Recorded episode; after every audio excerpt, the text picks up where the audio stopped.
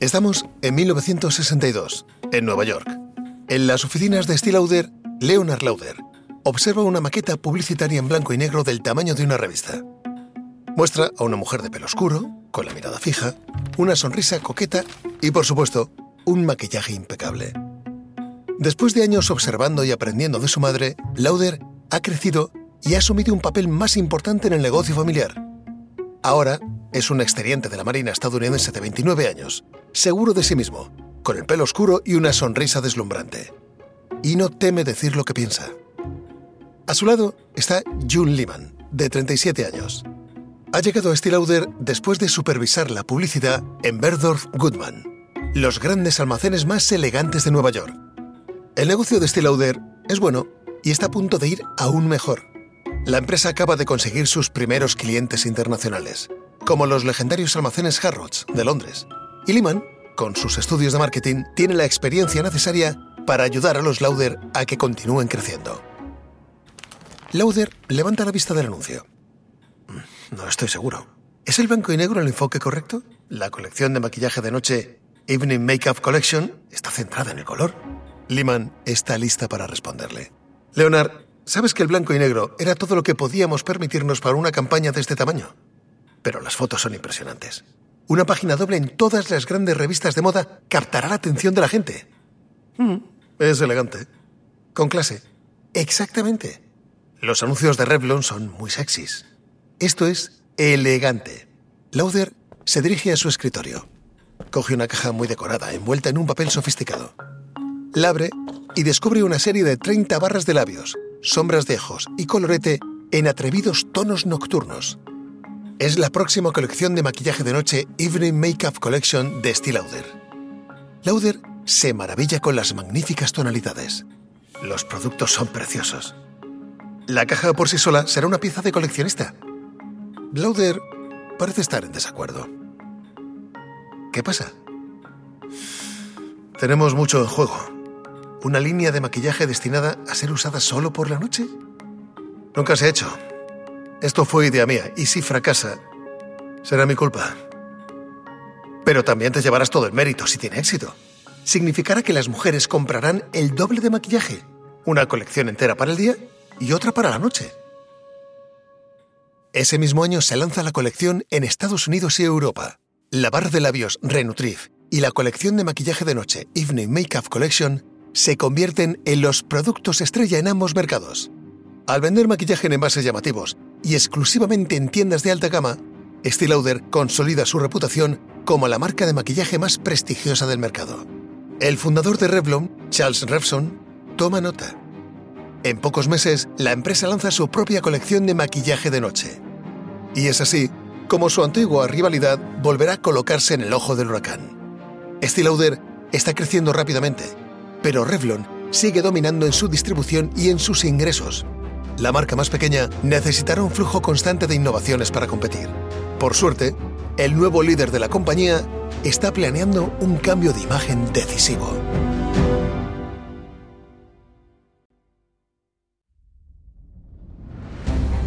Hola, soy Claudio Serrano y esto es Guerras de Negocios de Wondery.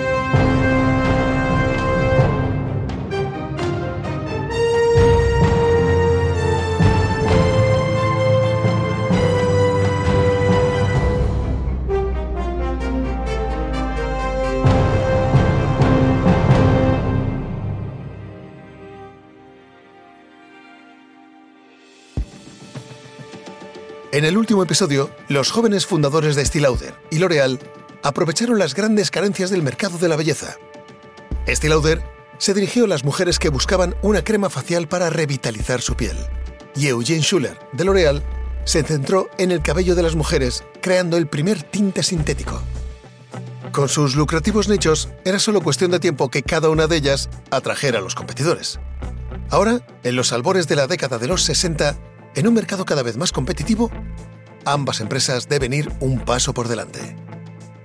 Este es el tercer episodio. La piel está en juego.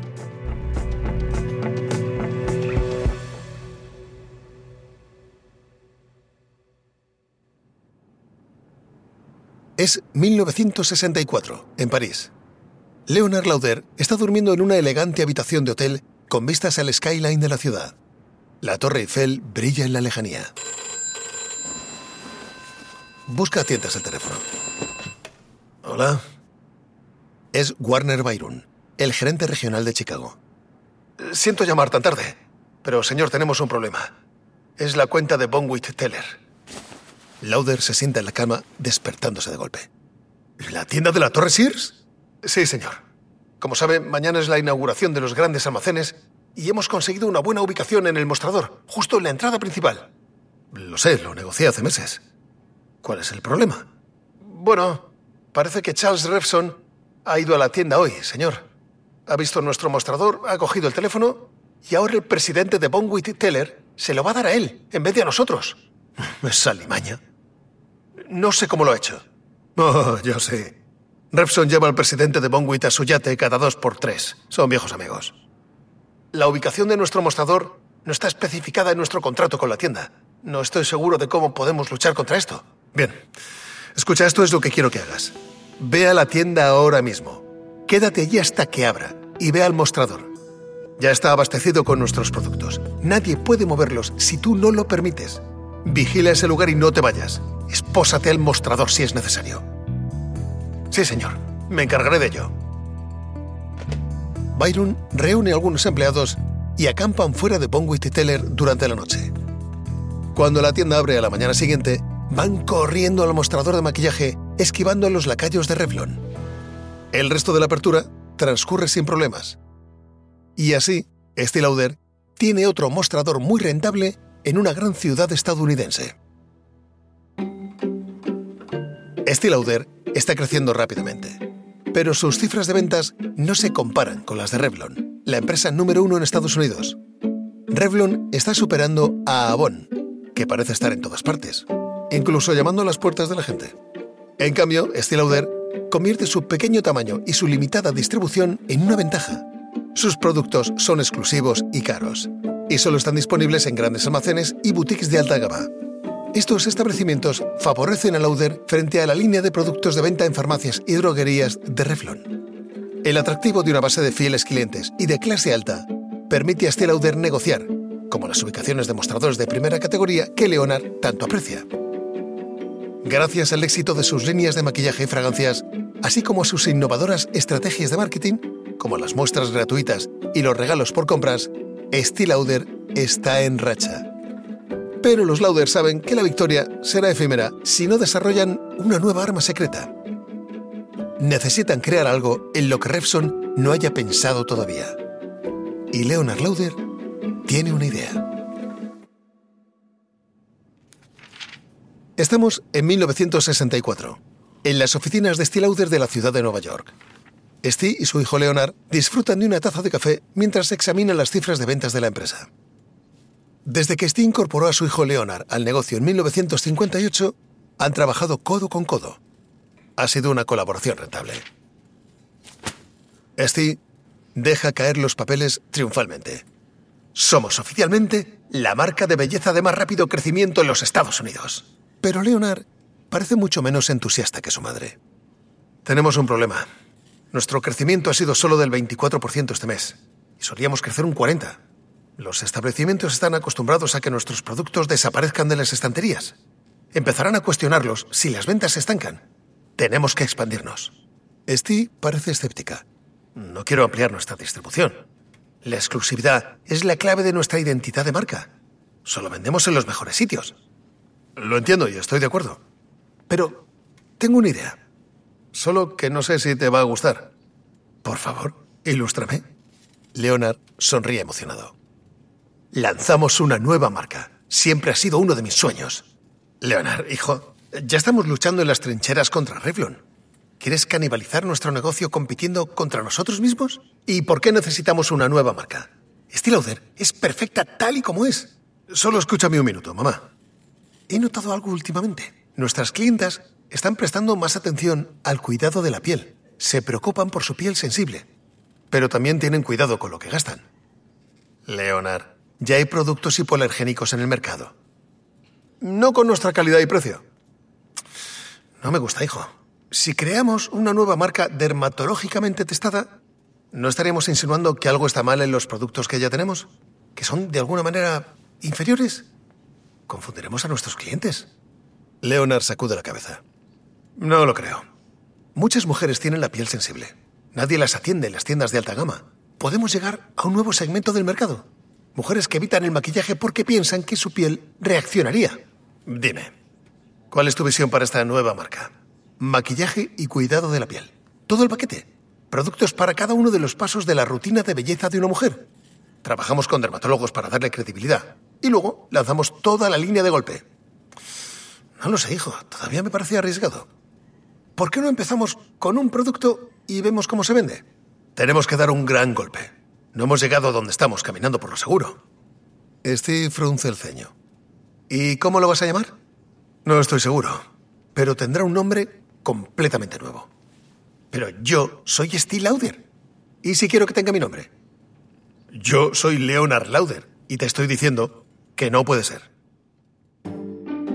La mujer de Leonard da con el nombre perfecto durante un viaje a París. Ve un salón de belleza llamado Clinique Esthétique a Leonard le gusta la palabra clinique. Suena fresca y científica a la vez. Ahora comienza el duro trabajo de desarrollar desde cero toda una nueva línea de productos probados contra las alergias y sin fragancias. Los Lauder se asocian con uno de los dermatólogos más reputados de Nueva York, el doctor Norman Orentreich. Deciden crear una línea que distingue entre cuatro tipos de piel: seca, seca mixta, mixta grasa y grasa. Cada tipo de piel tiene sus propios productos recomendados para el cuidado de la piel y su maquillaje. Para determinar en cuál de las cuatro categorías entra cada clienta, estas responden a preguntas sobre su color de pelo, la frecuencia de sus granos o erupciones, la probabilidad de quemarse en lugar de broncearse al sol, etc. En un sector en el que la mayoría de los productos se comercializan como de talla única, este nivel de personalización es un concepto revolucionario. En su consulta de dermatología, el doctor Orendreich ha sido pionero con una rutina de cuidado de la piel en tres pasos. Limpiar, exfoliar e hidratar. Cree que si las clientas siguen esta rutina dos veces al día, verán menos imperfecciones y conseguirán una piel brillante. Esto se convierte en el modelo de cuidado de la piel de Clinique y es rentable. Las mujeres se verán empujadas a comprar tres productos que solucionan los problemas, ya que funcionan mejor cuando se usan juntos. El proceso de desarrollo también implica la realización de exhaustivas pruebas de alergia. Si un producto sufre una sola reacción adversa, el equipo vuelve al laboratorio. Pero todas estas pruebas resultan caras, lo que significa que Clinic tiene que tener éxito desde el principio. Pero es tan diferente de Stilauder que el equipo de marketing no puede seguir su antiguo manual. Tienen que inventarse algo nuevo. Es 1968, en las oficinas de Steel Lauder de Nueva York. Leonard Lauder se sienta con Carol Phillips, una antigua editora de belleza de Vogue a la que ha contratado para que le ayude a dirigir el lanzamiento de Clinique. La nueva marca es un gran secreto. Todas las reuniones se celebran en una sala sin ventanas y se refieren a ella con el nombre en clave de Miss Lauder, para despistar a cualquier espía, haciendo que aparezca una línea dirigida a las adolescentes. Los Lauder están decididos a ser los primeros en comercializar una línea hipoalergénica de alta gama. No pueden arriesgarse a que sus competidores lo descubran, especialmente Charles Revson. En la mesita auxiliar hay un montón de maquetas de envases, estuches de pintalabios, de polvos compactos, frascos de crema para la piel. Phillips comienza a explicar. Quiero diferenciar el cuidado de la piel del maquillaje. Hemos utilizado este verde grisáceo pálido para la línea de cuidado de la piel. Y luego para el maquillaje, un toque del mismo tono con este patrón floral color melocotón. Mira estas delicadas ramitas. Me recuerdan a una acuarela japonesa. Me gusta. Es moderno, pero femenino. No parece medicinal ni intimidante. Y este es mi favorito. Phillips sostiene un lápiz de labios. Un tubo plateado en lugar del dorado que solemos usar. Y creo que deberíamos usar esta combinación de colores para los mostradores de la tienda también. Blanco con toques de plata. Esto diferenciará a Clinic de Steel ¿Y las vendedoras qué van a llevar? Quiero que parezcan bien preparadas, profesionales, informadas. Nuestra línea se basa en la ciencia. Sí, pero también tiene que ser accesible. No queremos que nuestras clientas se sientan como si entraran en la consulta de un médico. Tiene que haber algo de glamour. Pase. Carol Boulanger, la abogada de Lauder, entra dando una zancada. Lleva un vestido blanco que parece un abrigo, con botones en la parte delantera y una falda ligeramente acampanada. Le entrega a Lauder una carpeta. Hola, Leonard. Tienes que firmar estos documentos. Lauder se levanta emocionado. Carol, ¿tu vestido? Él se gira y mira a Phillips. ¡Es perfecto! ¿Perfecto para qué? Perfecto para las vendedoras de nuestros nuevos mostradores de Clinique. Mira qué elegantes. Podemos hacer los botones plateados para que encajen en la combinación de colores. Phillips le da otro vistazo a la desconcertada Boulanger. Me gusta. Es formal, pero accesible. Carol, acabas de salvarnos. Clinique se lanza en septiembre de 1968. Y justo en ese momento, Revlon anuncia que está desarrollando su propia línea dermatológicamente testada, que saldrá en mayo de 1969. Se llama Etheria. Estée Lauder no queda impresionada. ¿Etheria? Me recuerda a la difteria. Nada te hace sentir más guapa que pensar en una infección grave. La empresa ha invertido mucho dinero en Clinique y en principio la marca parece estar en el camino del éxito. Pero entonces, el entusiasmo y las ventas se estancan. Y a Leonard Lauder le toca averiguar por qué y solucionarlo. Rápido.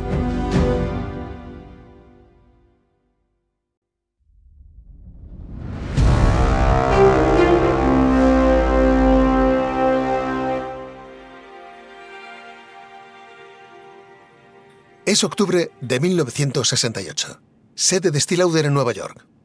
Leonard Lauder y su abogada, Carol Boulanger, se reúnen en su despacho. Leonard está preocupado. Repson está intentando dejar a Clinique fuera de las tiendas, en las que ni siquiera hemos hecho lanzamientos de nuestros productos aún. ¿Cómo está haciéndolo? Está tirando de sus contactos con los propietarios para que esperen hasta el lanzamiento de Ceria. No quiere que tengamos la oportunidad de establecernos primero. Boulanger aprieta los labios. ¿Cuál es la situación actual de iMagnin? iMagnin es la principal tienda especializada en lujo del sur de California. Nos han rechazado para el lanzamiento de Clinique. Pensaba que nuestra relación con ellos era fuerte. Pero la de Repson lo es aún más. Ese maldito yate suyo es la forma con la que seduce a todos estos peces gordos. Sé que no es lo ideal, pero si no ceden, tenemos otras opciones en California. ¿Quién? ¿JW Robinson? No son ni de lejos de tan alta gama pero todavía podríamos hacerlo bien allí. Recuerda que no solo tenemos que preocuparnos por la línea etérea de Revlon. Sabes también como yo que todas las demás marcas importantes van a lanzar pronto su propia línea hipoalergénica. Me gusta ser un creador de tendencias. Entiendo que estés preocupado por California, pero ahora mismo nuestras ventas de Clinique son mayores en Chicago y Filadelfia. Seamos prácticos. Concentremos nuestros esfuerzos allí. Lo sé, todo este tiempo hemos visto a Clinique como una parte de Steel Y lo es, pero también no lo es. Tengo confianza en la marca, Leonard. Hemos creado algo grande y todos los demás se darán cuenta también. Solo que tal vez puede llevarnos más tiempo. Lauder invierte dinero en la promoción de Clinique en ciudades de moda como Nueva York y Los Ángeles, donde Steel Lauder siempre ha tenido éxito pero la marca no parece lo suficientemente glamurosa como para despegar en estos mercados. A Leonard le preocupa que Clinique se convierta en un pozo sin fondo de gastar dinero. A principios de 1969, Clinique resiste con respiración asistida. Y Leonard ha estado quemando los 10 millones de dólares de su presupuesto. Ahora, apenas quedan 900.000. Intenta reducir los costes. Pero con el lanzamiento de Ceria de Revlon a la vuelta de la esquina, no puede permitirse reducir la publicidad de Clinique ahora. Y eso deja a Leonard con una sola opción. Viernes Santo de 1969. Leonard está de pie ante su personal en una sala de conferencias, visiblemente molesto. Se aclara la garganta. Como todos sabéis, nuestro lanzamiento de Clinique no ha ido tan bien como esperábamos. Como resultado, he tenido que tomar la difícil decisión de despedir al 10% de nuestro personal. Siento mucho haber llegado a esto.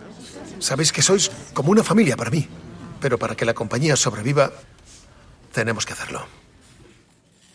Es una época oscura para Estée Lauder y se necesitarán años para que Clinique sea rentable. Y mientras Estée Lauder se tambalea, una joven y brillante publicista de Revlon está a punto de complicarles aún más la vida.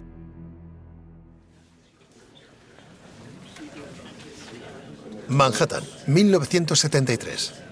Estamos en la oficina de la tercera avenida de la agencia de publicidad McCann Erickson. Aylon Expect, una publicista de 23 años, está sentada en una sala de conferencias. A su alrededor, unos cuantos hombres que le doblan la edad le hablan con insistencia. Ella mira por la ventana, sumida en sus pensamientos, con un lápiz perfectamente colocado detrás de la oreja. Specht está frustrada. Fuera, el mundo está evolucionando. Las mujeres se manifiestan, exigen igualdad de derechos y de salarios. Pero eso no ocurre aquí. Un creativo de mayor edad comienza a hablar sacando a Speck de su aturdimiento. Necesitamos una nueva campaña publicitaria para el tinte de pelo, Preference de L'Oreal. Vemos a una chica, guapa, por supuesto. Está sentada junto a una ventana abierta, con su pelo perfecto ondeando por la brisa. Impulsivamente, casi sin pensar, Speck le interrumpe. Pero, ¿qué hace? Además de ser guapa. Los hombres de la sala la miran asombrados.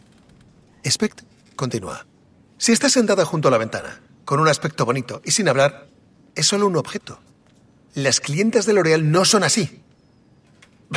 Ya que aparentemente eres la experta, dime, ¿quiénes son sus clientes? Son independientes. Estoy cansada de todas las campañas que hacen hincapié en que el tinte de pelo es natural, como si tuviéramos que ocultar a los hombres el hecho de que lo usamos, como si fuera un sucio secreto. Las clientas de L'Oreal quieren ser dueñas de su belleza.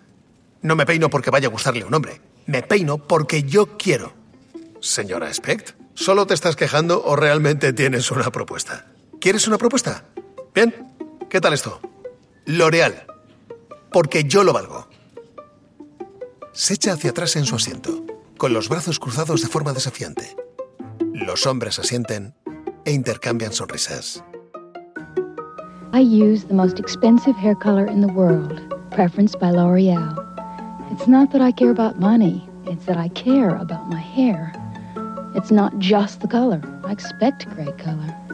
What's worth more to me is the way my hair feels. Smooth and silky, but with body. It feels good against my neck. Actually, I don't mind spending more for L'Oreal because I'm worth it. La idea de Specht, inspirada en un momento de frustración feminista, se convierte en uno de los eslóganes publicitarios más conocidos de todos los tiempos. Y a las clientes les encanta. En los primeros años de la campaña Porque yo lo valgo, las mujeres compran productos de L'Oreal para teñirse el pelo por primera vez. Y no solo las jóvenes por capricho, o las mujeres mayores que buscan ocultar sus canas. Mujeres de todos los grupos demográficos ven el cambio de color de pelo como una especie de impulso a su confianza. L'Oreal se convierte en una marca muy conocida y aprovecha este nuevo espaldarazo para convertirse en uno de los principales actores de la industria del cuidado del cabello. Próxima parada, el maquillaje. A mediados de los años 70, Estée Lauder ha resuelto el problema de Clinique. Se ha convertido en la marca de maquillaje de más rápido crecimiento en Estados Unidos, superando a la marca original, Estée Lauder, y dejando a Revlon morder el polvo. La clave resultó ser el enfoque de marketing. Al final, la empresa se da cuenta de que Clinique simplemente atrae a un grupo demográfico diferente. Mientras que Estée Lauder sigue siendo popular entre las mujeres de 40 años o más, Clinique atrae a las mujeres de 20 que aún no pueden permitirse Estée Lauder. Con la creación de dos mercados, Leonard está volviendo a llenar las arcas de la empresa y avanzando hacia su sueño de convertir a Estée Lauder en una empresa multimarca. En 1975, Charles Revson muere de cáncer de páncreas y un sucesor toma el relevo. Aunque Revlon sigue siendo una referencia en la industria, la marca se convierte en un símbolo del mercado de masas.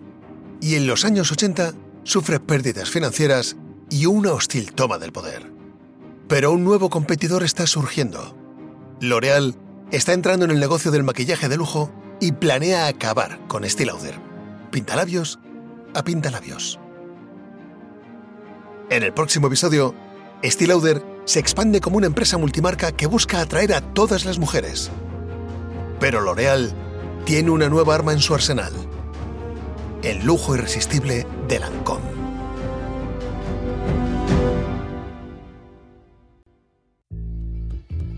Espero que hayas disfrutado del tercer episodio de 6 de Steel Lauder vs L'Oreal del podcast Guerras de Negocios.